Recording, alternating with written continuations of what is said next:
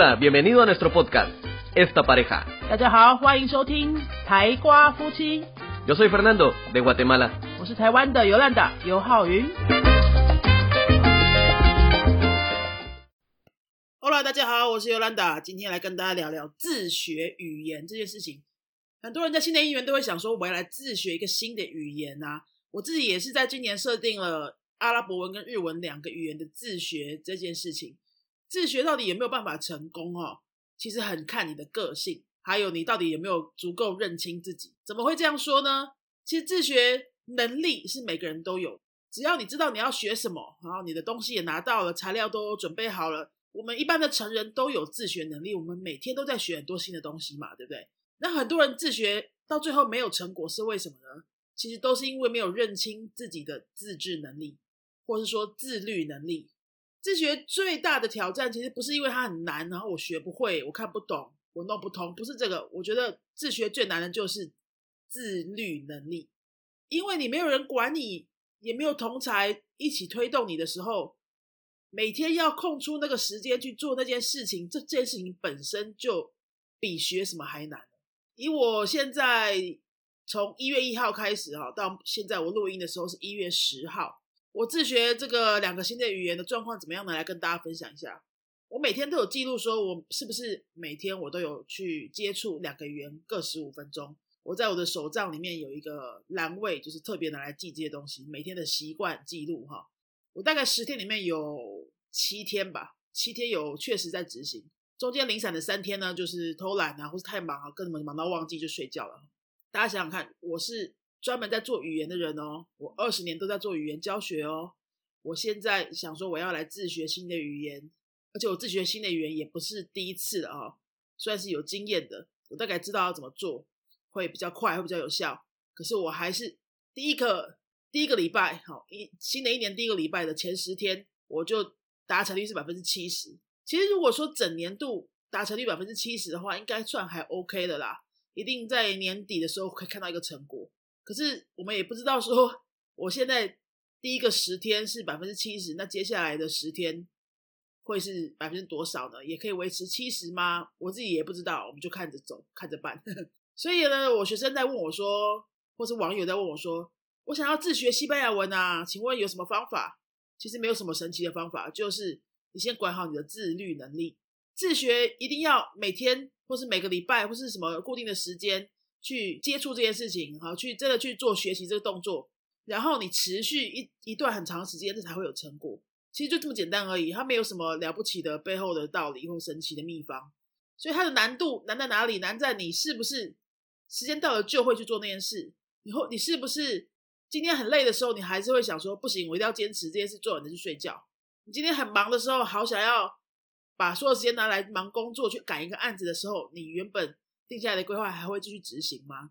或是你今天在旅行，你突然出差三天，忙得乱七八糟的，你在饭店在打包的时候，你还会想到啊，我今天自我设定要自学西班牙语十五分钟的那件事情，我做了吗？你有没有这样的自律能力？为什么我今天想要跟大家谈这话题，也是因为最近很多学生在问，比如说他哪一阵子真的很时间没办法配合，突然没办法来上课。他又很想要继续在西班牙语上面有有持续的进步啊，或者说他呃最近真的经济上比较不允许就过来上课，想要自学，或者说他纯粹就是网友写进来问的，不想要去补习班哈，对补习班有一些莫名的障碍啊，或是刻板印象啊，他就觉得自己学比较好，一大堆的原因，我都会跟他们说，没有什么不可以，你就去试试看，你去试个一个礼拜、两个礼拜，或是两三个月。你看看两三个月之后，再回头看你有没有达成你原本想要做的那件事。那讲到现在，如果说大家已经很能够接受我这个说法啊，自学最难的部分就是自律。假设我们的自律都已经解决了，照理说后面没有什么更难的事情。后面呢，你要做的就是不断的呃鞭策自己去定期的产出，定期的学，定期的产出。那自学成功的关键是什么呢？就是你要。不但要定期的学，你还要定期的产出。所谓的产出是什么样的意思呢？有一些形式给大家参考。以语言来说的产出，就是听说读写里面的说跟写。听说读写是四个语言的能力嘛？听跟读都是被动的接受资讯，这就不是产出。说跟写就是主动的输出资讯，这就是产出。所以你说出来，你要怎么留下记录呢？说出来留下记录，你可能就是录音，你可能就是录影。写下来要怎么留下记录呢？这个大家应该会觉得比较容易理解哦，就是你可能你写在网络上，写在脸书上，写在你的笔记本里面，这就留下记录了嘛。你这两件事情说跟写留下记录之后，你最好还要公开，公开在你的社群媒体上面。你习惯 IG 你就 IG 公开，你习惯脸书你就脸书公开，或是至少你在好朋友的烂群里面，你可以定期的公开。为什么我建议大家这样做呢？你要公开，你才会得到一些人的反馈。所谓的反馈，不是说要帮你改文法那些，那那个不重要，那个完全不重要。对跟错不重要，重要是你有持续的做，而且得到一个正反馈。正反馈就是说，有人来给你按赞啊，有人来说你好棒棒啊，有人在说你很厉害呀，让你得到一种荣誉感或是虚荣感都没有关系。好，你假设你设定了每个礼拜我就来产出一个我这个礼拜的成果。可以是三十秒的影片啊，讲这个外文的影片，或者说在脸书上用西班牙文写一段什么东西啊？你今天的流水账，或者说你周末去干嘛了，或者说你看到什么新闻，或者说你同事做了什么白痴事情，你就用西班牙文写一段，这个都很好。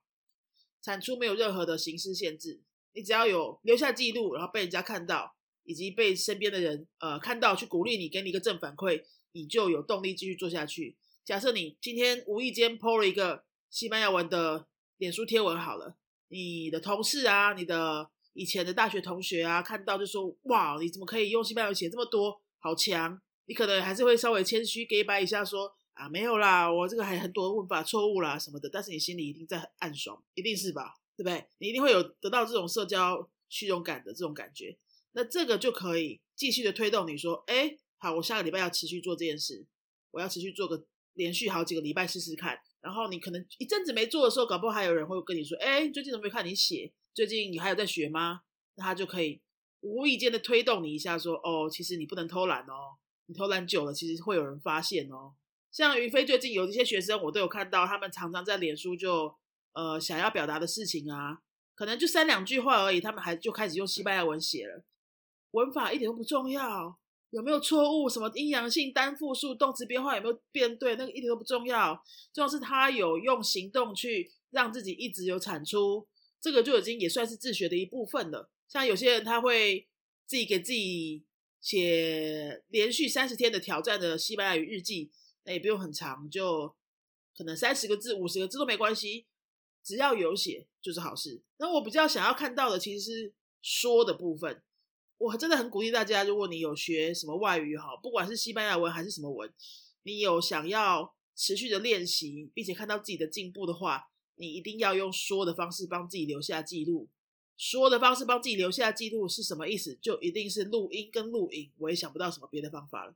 录音录影之后，不要害羞，你就上传到你的社群媒体，脸书、IG 什么都好哈。你想说，哎，朋友又听不懂，又不像文字上可以。脸书直接按一个翻译举弱就可以看到了，放在脸放在网络上要干嘛？其实你根本不需要管家听不听得懂。如果说我看到我身边的朋友在学，比如说俄罗斯文好了哈，然后他就是放了一个他讲俄罗斯文的影片在他的脸书上的话，我就觉得他超酷很强啊，我就去帮他按赞按按按一个爱心啊，我不需要听懂啊，我就只是觉得说哇，这个人在督促我，在在让我觉得说哦，我不进步不行哦，我身边的人都在进步哦。就有这样的功效，其实就很好了。那让别人听懂，其实也不是你的目的嘛。你的目的是帮自己留下记录，然后给自己一个继续持续学习下去的那个动力。真的非常的鼓励，想要靠自学，或者说你可能有在补习也没关系。你正在学任何语言的人，你要用说的方式帮自己留下记录。但如果是自学的人，你更要这么做，因为这个是你在三个月、五个月之后，你再回头来看，可以很清楚的看到自己的。进步轨迹，然后这个过程也会让你能够有动力持续的更久。所以，我们来总结一下哦，自学这件事情，自学语言这件事情到底有没有可能成功啊？是不是适合所有人？我的结论就是说，它适合的是很清楚自己要什么，要什么样的成果，跟很能够自律的人，跟什么智商啊，跟你的呃语言天赋啊那些，我觉得关系都还好。因为后面那些的难度都没有自律来的难。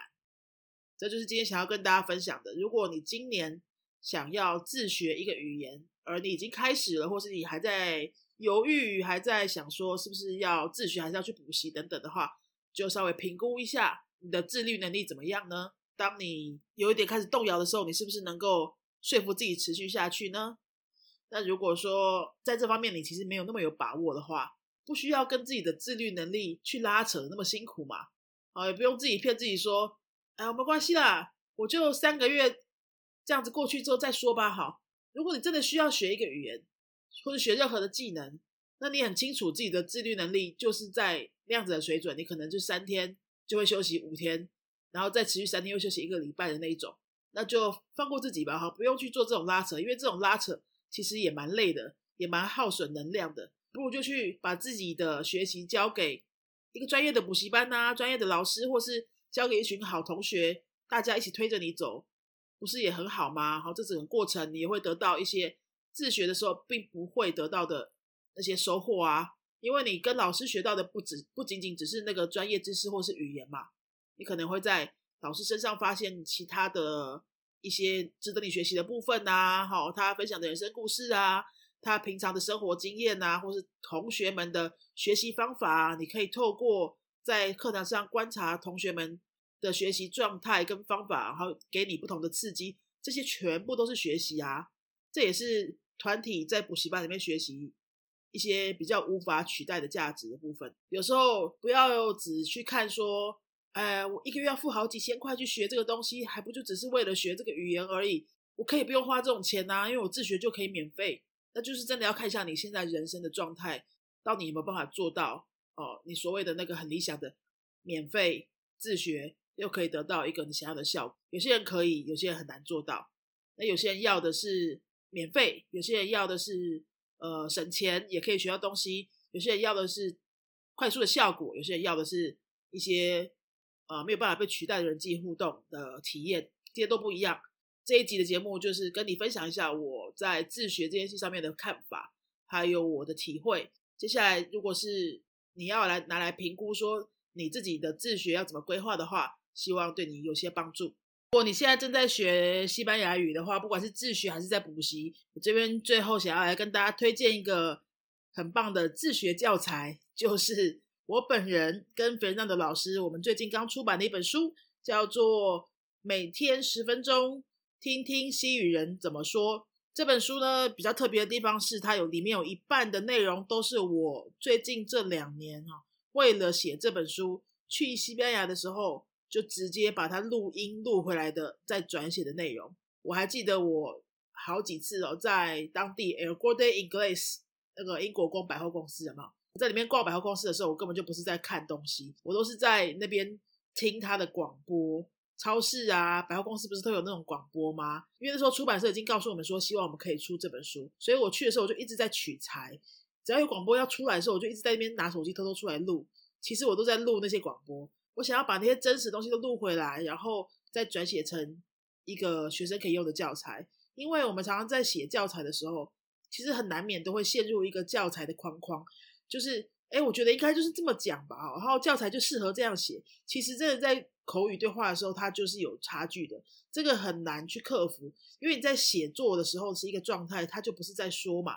那就算是把它说的东西再怎么样的真实化，它都还是有一点点差距。所以当出版社跟我说他要我们出这个听力教材的时候，我就觉得说，嗯，那一定要让读者可以听到最真实的东西。起码书里面要有一半的地方，一半的内容是那种真实情境上会使用的那种话语啊，所以我就在整个旅行的期间哦，就包括应该是二零一九年跟二零二零年的两趟哦，都是在年初的时候去的，就很努力的到处去收集这些材料。每次有人要跟我讲话，或是我要去买东西呀、买车票什么的哈，有可以的时机，我就会偷偷按下手机把它录起来。然后我再回来把它转写成可以出成书的这样的内容，所以呢，这本书是真的还蛮真实的，推荐给这些各位，如果你正在学西班牙文，然后想要来练习听力的学习者朋友们，这本书叫做《每天十分钟，听听西语人怎么说》，它里面有五六十篇短篇，每天真的就是十分钟，你只要花两三分钟把那个短篇听过一两次，然后再做一下前后的我们设计好的练习题，差不多你就可以对你当天的自学任务有所交代了。所以是很适合 A one 到 A two 这样的程度的学习者拿来自学用的，推荐给各位。好。那今天就是想要跟大家分享这些内容，希望对你有帮助。如果你还有想要听什么的话，请你到我们云飞的粉丝页来留言给我们哦。最后也请大家不要忘记在 Apple Podcast 上面帮我们按个五颗星评论，留言给我们，让这个节目可以有机会被更多人看到。那我们就下次见喽，Adios。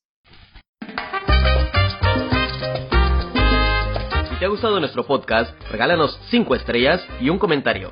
如果你喜欢我们的节目的话呢，请到评论的地方给我们一个五颗星的评论，或是留言给我们。Recuerda que puedes seguirnos en nuestras redes sociales, Facebook y YouTube. 也提醒大家可以到脸书搜寻我们的云飞粉丝页，或是到 YouTube 搜寻我们的云飞语言的教学频道，有很多西班牙语的教学影片哦。Nosotros somos la Escuela de Idiomas Yunfei y este canal es Esta Pareja. 我们是新竹的多国语言教室云飞台瓜夫妻。，Adios 拜拜。